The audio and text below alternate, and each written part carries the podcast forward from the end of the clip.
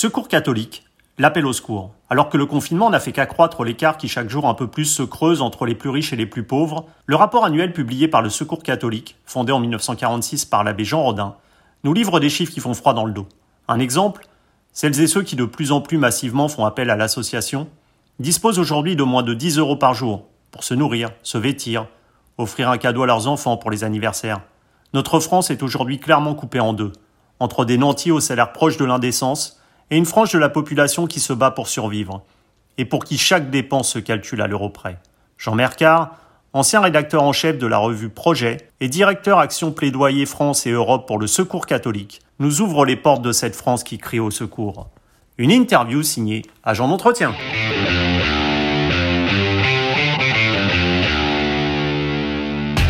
Jean Mercard, bonjour. Pouvez-vous nous, nous rappeler ce qu'est euh, justement depuis sa création par l'abbé Jean Rodin en, 1946 la mission du Secours catholique comme son, son nom l'indique, euh, c'est d'abord une association qui est née de, de l'Église, voilà, enracinée dans, dans l'Évangile, dans la reconnaissance de, de, la valeur de chaque être humain et, et notamment euh, l'attention aux, plus fragiles. Et c'est d'abord une association qui est venue porter secours à des personnes qui étaient dans une forme d'urgence sociale, parce qu'elles dormaient à la rue, parce qu'elles euh, mouraient de faim. Mmh. Euh, et donc, c'est d'abord la mission. Ensuite, petit à petit, on s'est rendu compte que l'essentiel pour les personnes que l'on rencontrait n'était pas tant euh, de satisfaire des besoins euh, vitaux que aussi de créer des relations fraternelles. Et ça, c'est devenu le, le, cœur de notre, de notre mission aujourd'hui. Mmh. Et, et vous, à titre personnel, qu'est-ce qui vous a guidé justement vers, euh, vers euh, cette mission au sein du, du Secours catholique? Alors, le Secours catholique, il a une mission et un projet national extrêmement enthousiasmant. Euh, c'est-à-dire qu'il est constitué autour des trois choses. Le premier, c'est d'appeler toute personne en fait à s'engager pour, pour vivre la rencontre, l'entraide, la, la, joie de la fraternité. le deuxième, c'est de renforcer, renforcer les capacités de, de tous à, à, agir pour que chacun accède à des conditions de vie dignes. Euh, et puis le troisième, c'est de lutter contre les causes de la pauvreté, de l'inégalité, d'exclusion, et de proposer des alternatives. Et donc, euh, voilà, c'est une association qui euh, donne sa place à, à chacun, euh, et notamment qui s'appuie sur le savoir euh, issu de, de l'expérience des personnes en situation de précarité c'est pas une association, disons, caritative qui prendrait les, les personnes pauvres euh, comme des, des, des, personnes qu'il faudrait venir secourir à tout prix, mais comme des personnes qui ont en elles, en elles euh, les ressources euh, pour s'en sortir et dont on a besoin pour construire la société juste et fraternelle qu'on appelle les. Et, et, comment fonctionne justement le, le, le, secours catholique qui est, qui est présidé aujourd'hui par euh, Véronique Fayet, qui très tôt s'est engagée dans la vie associative avant de devenir justement l'adjointe d'Alain Juppé à Bordeaux, chargée de l'action sociale et de la lutte contre l'exclusion? Simplement une, précision là-dessus, c'est que Véronique Fayet, effectivement, a une, une carrière politique euh, à Bordeaux auprès d'Alain Juppé. Euh, je précise que le, le, Secours catholique est une association non partisane et que, mmh. à titre d'exemple, le, le, président qui a précédé Véronique Fayet était euh, François Soulage, qui lui avait pu être élu dans une municipalité socialiste. Donc voilà, je dirais que le, le Secours catholique rassemble des, des personnes de sensibilité très différentes. Maintenant, concrètement, on est organisé euh, en délégation, c'est-à-dire que c'est nos unités départementales, euh, et au sein de chaque délégation, il y a un certain nombre d'équipes euh, locales. Euh, on en a, on en compte euh, 3500 à, à 4000 euh, en France, avec 66 000 bénévoles. Euh, et donc, le cœur de notre action. En fait, il se situe là. Il se situe dans cette vie locale, avec des, des, activités extrêmement variées, hein, des activités de vacances, d'aide au logement, d'accueil fraternel, de groupes conviviaux. Euh, on fait la, cuisine ensemble, euh, de, de aussi pour aller à la rencontre des, personnes qui vivent, qui vivent, à la rue. Ça, c'est tout le volet essentiel de notre activité. Et puis, il y a un volet qui est peut-être moins connu, euh, qui est très important aussi pour le Secours catholique, c'est qu'on est en solidarité avec des partenaires un peu partout dans le monde. Euh, et ça, c'est notre action internationale. Donc, il y a 70 pays dans le monde dans lesquels on a des, partenaires que l'on soutient et qui sont eux aussi engagés sur le, le front de la lutte contre la pauvreté. Et on a vu que malheureusement, le confinement euh, et, cette crise de, pandémique de la Covid-19 n'avait fait qu'un peu plus augmenter les, inégalités de notre société entre, entre les riches et celles et ceux qui chaque jour luttent pour euh, se loger, se nourrir. Est-ce que vous avez déjà euh, une idée, malheureusement, sur le nombre de personnes supplémentaires que cette crise sanitaire risque de plonger dans la pauvreté? Difficile d'avoir des chiffres précis à ce stade, euh, notamment parce que, euh, étant donné la crise sanitaire, en fait, on n'a pas, on n'est pas une activité à 100% de nos, de nos moyens. Il y a un certain nombre de nos, de nos lieux, de nos équipes qui ont dû, qui ont dû fermer. Maintenant, ce que l'on observe très clairement, c'est que des personnes que l'on ne voyait pas auparavant, on les voit désormais. Euh, et notamment deux catégories de population, euh, c'est les jeunes, euh, les étudiants y compris. On sait qu'ils ont le, le, le grand trou dans notre système de protection sociale, c'est-à-dire qu'il y a une protection sociale qui couvre notamment avec le RSA les, les, majeurs euh, en âge actif, mais pas les 18-25 ans. Et donc quand euh, les petits boulots s'arrêtent, eh ben, ils n'ont plus rien. C'est un, un, sujet qui préoccupe énormément. Et la deuxième population qu'on a vu beaucoup arriver, c'est les, les, précaires, c'est-à-dire tous ceux qui n'ont pas une protection sociale, qui n'ont pas pu bénéficier de, du chômage partiel. Euh, donc c'est à la fois des intérimaires, des personnes qui étaient en CDD, des personnes qui faisaient de, de, de, petits boulots, des indépendants. Donc ce qui est clair, c'est qu'on a une, une vague qui est, qui est, très forte. L'un des indicateurs euh, quand même les plus, les plus parlants, euh, c'est le nombre de personnes qui ont recours à l'aide alimentaire. Mmh, C'est-à-dire qu'on est passé euh, en l'espace de euh, d'un an là de, de 5 millions et demi de personnes qui avaient recours à l'aide alimentaire en 2019 à 8 millions de personnes fin 2020. Ça c'est les chiffres donnés par Olivier Véran. Ça montre bien l'ampleur et, et l'impact de cette crise sur les plus pauvres. Mmh. Justement, euh, le, secours catholique, qui est reconnu euh, d'utilité publique depuis 1962, établit des, rapports annuels sur euh, l'état de pauvreté des, ménages dans notre pays. Donc là, ce que vous semblez dire, c'est que la crise de la Covid-19 tend à, nous diriger vers une paupérisation encore plus massive de nos concitoyens. Alors, de fait, euh, on avait eu un déjà avant le Covid, euh, une accentuation de la, pauvreté. Les, chiffres de l'INSEE euh, montrent qu'on est passé de, de 14,1% de la population à 14,7% de la population euh, en situation de pauvreté, avec un, léger recul sur 2019, mais enfin, on est quand même sur une phase ascendante.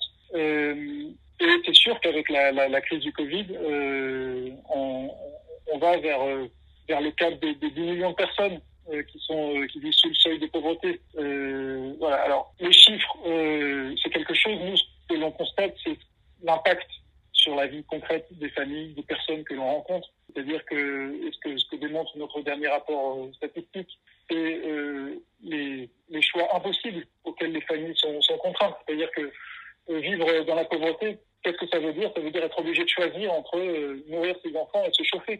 Ça veut dire être obligé de, de refuser à ses enfants euh, d'aller à l'anniversaire des copains parce qu'on n'aura pas le, de quoi rendre la, la, la politesse. Donc c'est pas que des chiffres dont on parle, c'est euh, des vies euh, extrêmement douloureuses. Euh, c'est une honte aussi euh, sur des personnes qui, qui se retrouvent ben voilà, à, à, devoir dire non à, à, à, ses enfants quand ils veulent acheter la même paire de chaussures que, que leurs copains. Mmh.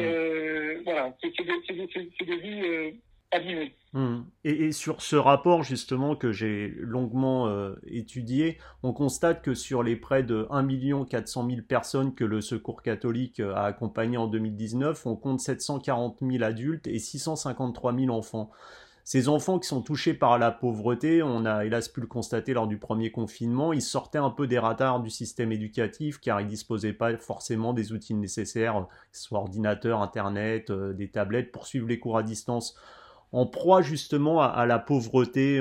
Les enfants ont donc moins de chances, je suppose, d'accéder à, la réussite scolaire, donc à un futur emploi. Est-ce qu'on peut dire que malheureusement, euh, dans ce cas-là, la pauvreté a toutes les malchances d'être euh, quasiment héréditaire? C'est malheureusement un, constat qui est posé euh, depuis un certain nombre d'années, c'est que des personnes qui sont privées durablement d'emploi eh bien, leurs enfants euh, ont souvent plus de mal aussi à, à sur le, le, marché du travail. Et là, on, a quand même quelque chose de très paradoxal, c'est-à-dire que le gouvernement actuel a fait de la lutte contre la pauvreté des enfants une priorité de sa stratégie nationale de lutte contre la pauvreté. On se souvient de, Macron qui, qui reconnaît cette citation que dans chaque famille pauvre, il y a un, un Mozart qu'on assassine. C'est vrai qu'il y a des talents qui ne peuvent pas s'exprimer. Maintenant, il est illusoire de lutter euh, contre la pauvreté des enfants si on ne lutte pas contre la pauvreté de leurs parents. Et ce que l'on observe, nous, c'est que concrètement, euh, les revenus des plus pauvres, non seulement ils stagnent, mais décrochent par rapport aux revenus de la, reste de la population. Quand on regarde le, le niveau du RSA aujourd'hui euh, par rapport au revenus du travail, on est à moins de 40% du, revenu minimum du travail. Euh, alors qu'au moment de la création du RMI, il y a 30 ans, on était de l'ordre de 50%. Alors, donc, tout ça pour dire que euh, on a un, un, décrochage quand même très fort des plus pauvres. Et c'est sûr que c'est très difficile. Euh, alors, c'est pas seule question.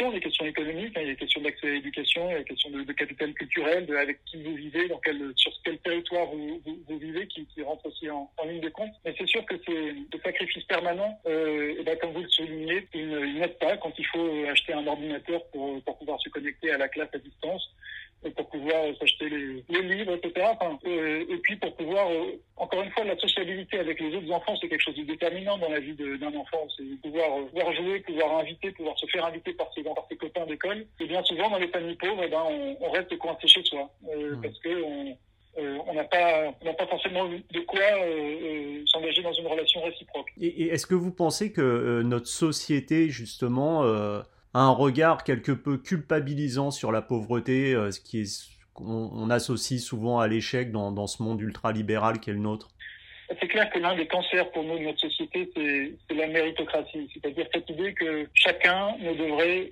sa situation sociale que euh, à l'aune de son mérite. Et donc, euh, si vous réussissez très bien, c'est que vous avez un talent de dingue, vous avez pris des risques, vous avez de l'audace, euh, vous le méritez. Et ce qui euh, est en fait euh, l'idée, l'idéologie qui permet à certains de gagner 100 ou 1000 fois plus que leurs collègues, qui est quand même une aberration. et puis, de l'autre côté du spectre, ça veut dire que quand vous êtes en, en échec social, quand vous êtes privé d'emploi, ben vous le vivez comme un, un échec personnel, mmh. comme si vous aviez loupé quelque chose dans la vie, que vous ne valez rien. Et pour nous, il y a un effet très destructeur en fait du discours politique quand il en rajoute dans cette culpabilisation. Quand il dit euh, que l'argent euh, qui est euh, versé aux plus pauvres pour qu'ils s'en sortent, c'est un pognon de dingue, euh, comme si c'était de l'argent jeté par les fenêtres. Quand le même président de la République dit qu'il suffirait de traverser la rue pour trouver un emploi, alors que des personnes depuis des années se heurtent à un mur et que sur leur territoire il n'y a pas d'emploi pour eux. Ça c'est extrêmement violent, extrêmement culpabilisant pour nous, ça, ne coûte pas grand-chose, mais on attend euh, des responsables politiques euh, un message beaucoup plus euh, compréhensif, beaucoup plus inclusif, qui mise sur la capacité de chacun à contribuer dans la société, parce que c'est ça que demandent les personnes. Ce n'est pas de vivre avec l'assistance publique, c'est de pouvoir contribuer, d'être reconnu à, sa juste valeur. Hum, bien sûr. Et votre enquête montre qu'en 2019, pour celles et ceux qui font appel au secours catholique, le reste pour vivre médian journalier est de 9 euros pour se nourrir, pour s'habiller, pour avoir accès aux loisirs. Donc euh, c'est moins que le prix d'un soda euh, d'une marque célèbre en terrasse au Café de la Paix à Paris par exemple. Ça vous inspire quoi ça, cette société divisée euh, dans laquelle nous vivons? Ça, inspire de la colère. ça inspire de la colère et ça inspire d'autant plus de colère quand ces personnes qui vivent avec si peu, en plus, se voient renvoyer que, c'est leur faute. Alors comment on est arrivé à ces chiffres? Il faut quand même l'expliquer. On a pris, on a étudié les, budgets de, de 3000 ménages que l'on a reçus en 2019. Donc on a regardé leurs leur revenus, on a regardé leurs dépenses. Et qu'est-ce que montre cette étude? Elle montre que euh, ce qu'on appelle les dépenses contraintes ou les dépenses préengagées, ça ne cesse d'augmenter. Euh, c'est-à-dire à la fois payer le loyer, payer le chauffage, payer l'électricité, payer l'assurance, euh, payer le, le, téléphone, les frais bancaires, enfin toutes ces dépenses en fait euh, que l'on ne peut pas échapper. Une fois qu'on a enlevé tout ça, effectivement il reste plus grand chose. Il reste les, les 9 euros là en moyenne euh, pour euh, par personne dans un, dans un ménage, mais après ça varie beaucoup d'un ménage à l'autre. Par exemple une, femme seule avec trois enfants, on constate qu'elle a euh, en moyenne 16 euros par jour pour quatre, pour à la fois effectivement se nourrir, mais aussi pour vêtir les enfants, pour éventuellement payer les loisirs. ne parlons même pas des vacances. Et alors évidemment, quand vous êtes dans cette situation-là, tout imprévu devient un, véritable drame. Mmh. S'il y a des obstacles à payer, s'il y a des frais dentaires imprévus, euh, si la, la mobilité tombe en panne, enfin, on, on, se retrouve vraiment avec des, situations extrêmement, extrêmement tendues. Et c'est sûr que euh, de se voir donner des, des, leçons de bonne gestion du budget euh, alors que vous êtes déjà à l'euro près euh, au quotidien, c'est extrêmement douloureux. Et, et, on constate que les Français, d'ailleurs, pour répondre à cette problématique d'avoir si peu d'argent aujourd'hui quand il y a un imprévu, ont de plus en plus recours au crédit. Donc une partie de la population aujourd'hui euh, doit donc s'endetter même pour se nourrir, se loger, se chauffer, vivre tout simplement Alors là-dessus, les, chiffres euh, du Conseil d'analyse économique qui sont sortis en, octobre sur la période du confinement sont très parlants. C'est-à-dire qu'ils montrent que globalement, les Français, en moyenne, ont profité euh, de la période de, confinement pour euh, pour mettre de l'argent de côté. Singulièrement le cas pour les classes moyennes aisées et pour les plus riches. En revanche, il y a 20% des Français qui, eux, ont dû piocher dans leurs petites économies effectivement les 20% les plus pauvres. Et donc effectivement, on craint très fort, nous, que euh, on sorte de cette euh, année 2020 terrible avec une spirale d'endettement très forte et on attend des pouvoirs publics euh, qui mettent en place des, des budgets euh, à l'appui du paiement des loyers, à l'appui du paiement des, des factures d'énergie, parce que les impayés risquent de s'accumuler et euh, la crainte est extrêmement vive chez les personnes que l'on rencontre bah, de se voir couper l'électricité, de se voir expulser de son logement. Ça, c'est des craintes qui rendent la, la vie quotidienne très compliqué. Hmm. Et on parle beaucoup aujourd'hui des, des, travailleurs pauvres. Euh, Est-ce que c'est une tendance justement que vous avez noté se développer ces dernières années? Alors, je pense que le confinement l'a très bien montré. Nous, ce que l'on observe dans nos statistiques chaque année, c'est effectivement ce développement d'une frange de population qui, bien que vivant de, de son travail, euh, a besoin à faire d'appeler à l'aide,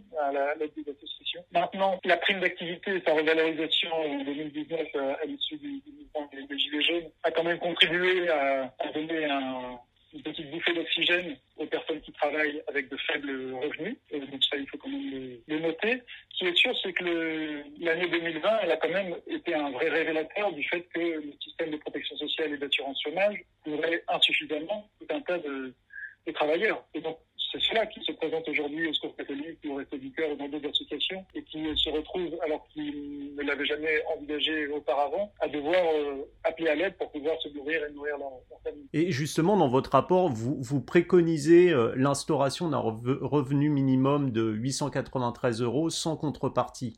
Est-ce que là, vous craignez pas euh, qu'entre ces quasi 900 euros que vous proposez et un SMIC de, à 1200, 1219 euros net, cela n'incite euh, malheureusement certains à opter pour ce revenu minimum doublé par exemple d'un travail non déclaré pour s'en sortir? Alors la, question que, vous posez, elle se pose, euh, est posée souvent.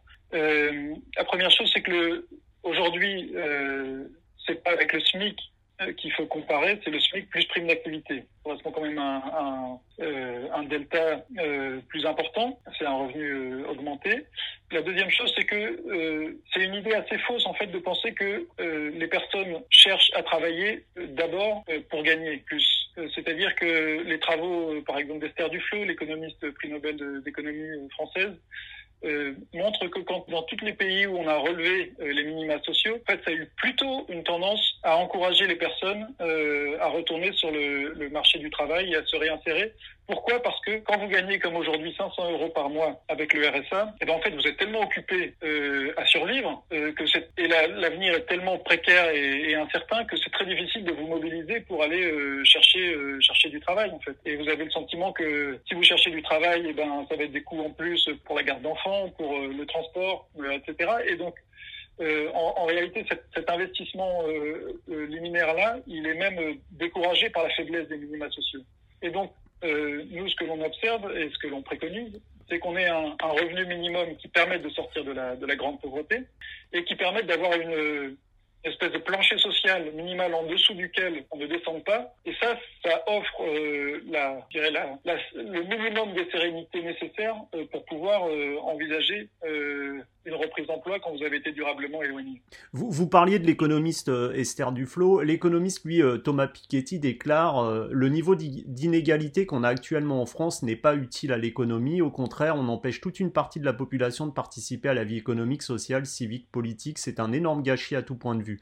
Donc cela tend en fait à montrer que les, les, les gouvernants qui ont la conviction qu'on a besoin de ces inégalités très fortes pour inciter les personnes à, à se remuer font fausse route en fait. Ah, c'est que ce qui se cache derrière le propos de, Thomas Piketty, c'est cette fameuse théorie du ruissellement euh, que, que, notre président de la République a rebaptisé euh, premier de cordée. Alors, c'est sûr qu'on a besoin de différents rôles dans la société. On a des capitaines d'industrie qui jouent euh, leur rôle utilement. Maintenant, on n'a pas du tout besoin euh, que euh, des personnes gagnent 100 fois ou 1000 fois plus que les autres.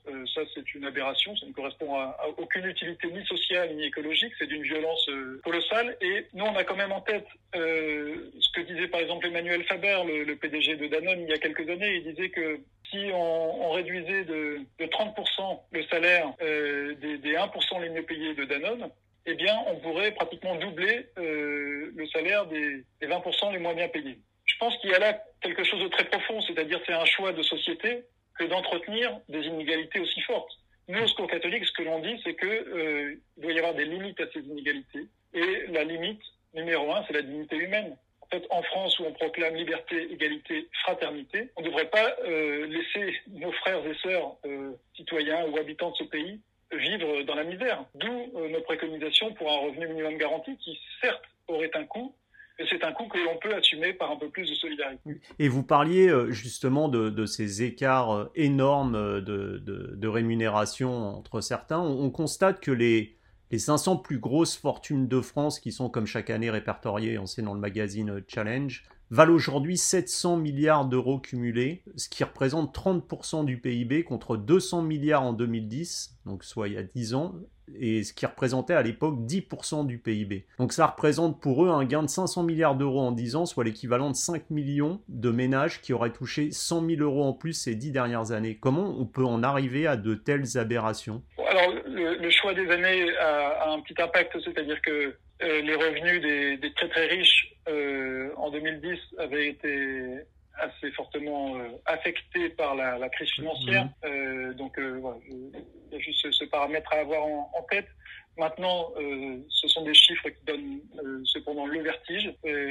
et pour comment on peut en arriver là Je pense que c'est le fait de deux choses. C'est le fait d'une idéologie, l'idéologie méritocratique que je décrivais tout à l'heure, cette idée que, en fait, euh, ces personnes extrêmement riches sont tellement méritantes, ont tellement risqué, ont fait preuve de tellement d'audace que euh, il, faudrait euh, toujours plus libérer leur capacité de, de, de, s'enrichir, comme si c'était le seul moteur de, l'innovation et, de, la prise de risque dans, dans notre société.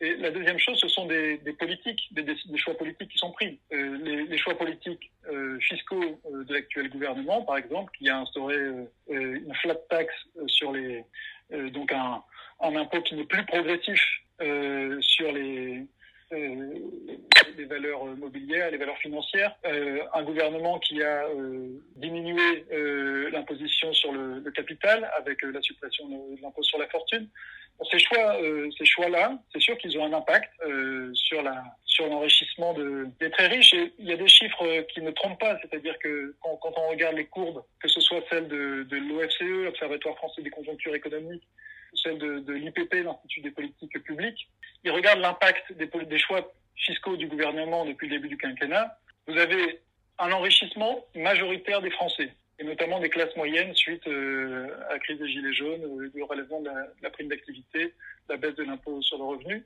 Et vous avez un enrichissement très très fort euh, des 0,1%. Euh, ça, c'est la flat tax et l'impôt sur la fortune. Et par contre, vous avez, du fait du recul des APL, du fait de la désindexation de, de, certaines aides, vous avez un décrochage des, des, des 5 à 7% les plus pauvres qui, eux, se sont appauvris depuis trois ans. Comment euh, peut-on aider le, secours catholique, euh, je suppose, par des dons, mais également euh, par du bénévolat? Alors effectivement, le secours catholique, il, il accueille tous les élans de, de, générosité et peu importe, je dirais, les, les convictions confessionnelles, confessionnelles des, des, des, personnes. Hein, on est vraiment, on accueille des personnes de, de toute conviction, euh, de toute origine. Et on peut s'engager, alors effectivement, de deux principales façons. Euh, la première, c'est de donner de son temps, de son énergie, de son euh, intelligence, de son cœur, parce que ce qu'on invite à vivre, c'est d'abord la, rencontre. Et donc pour ça, je vous invite à vous rapprocher euh, du secours catholique le plus proche de chez vous. Il y a des équipes, il y a des, délégations dans votre département qui, qui sauront vous orienter, vous faire des propositions de, lieux où, vous investir. Euh, vous pourrez aussi innover, proposer. Et puis, euh, naturellement, on est une association qui vit de la générosité du public. Hein, on, tient énormément à notre indépendance financière. Ça nous donne aussi une grande liberté de parole sur nos recommandations au, au, gouvernement, par exemple, et une grande liberté d'action. Et donc, on peut donner, évidemment. Écoutez, Jean Mercard, merci beaucoup pour euh, ce témoignage, surtout en cette période pré-hivernale que je suppose euh, très difficile où vous allez avoir malheureusement beaucoup de travail et on, on vous souhaite beaucoup de courage et merci encore pour ce témoignage. C'est moi, je vous remercie. À très bientôt. Au revoir. Au revoir.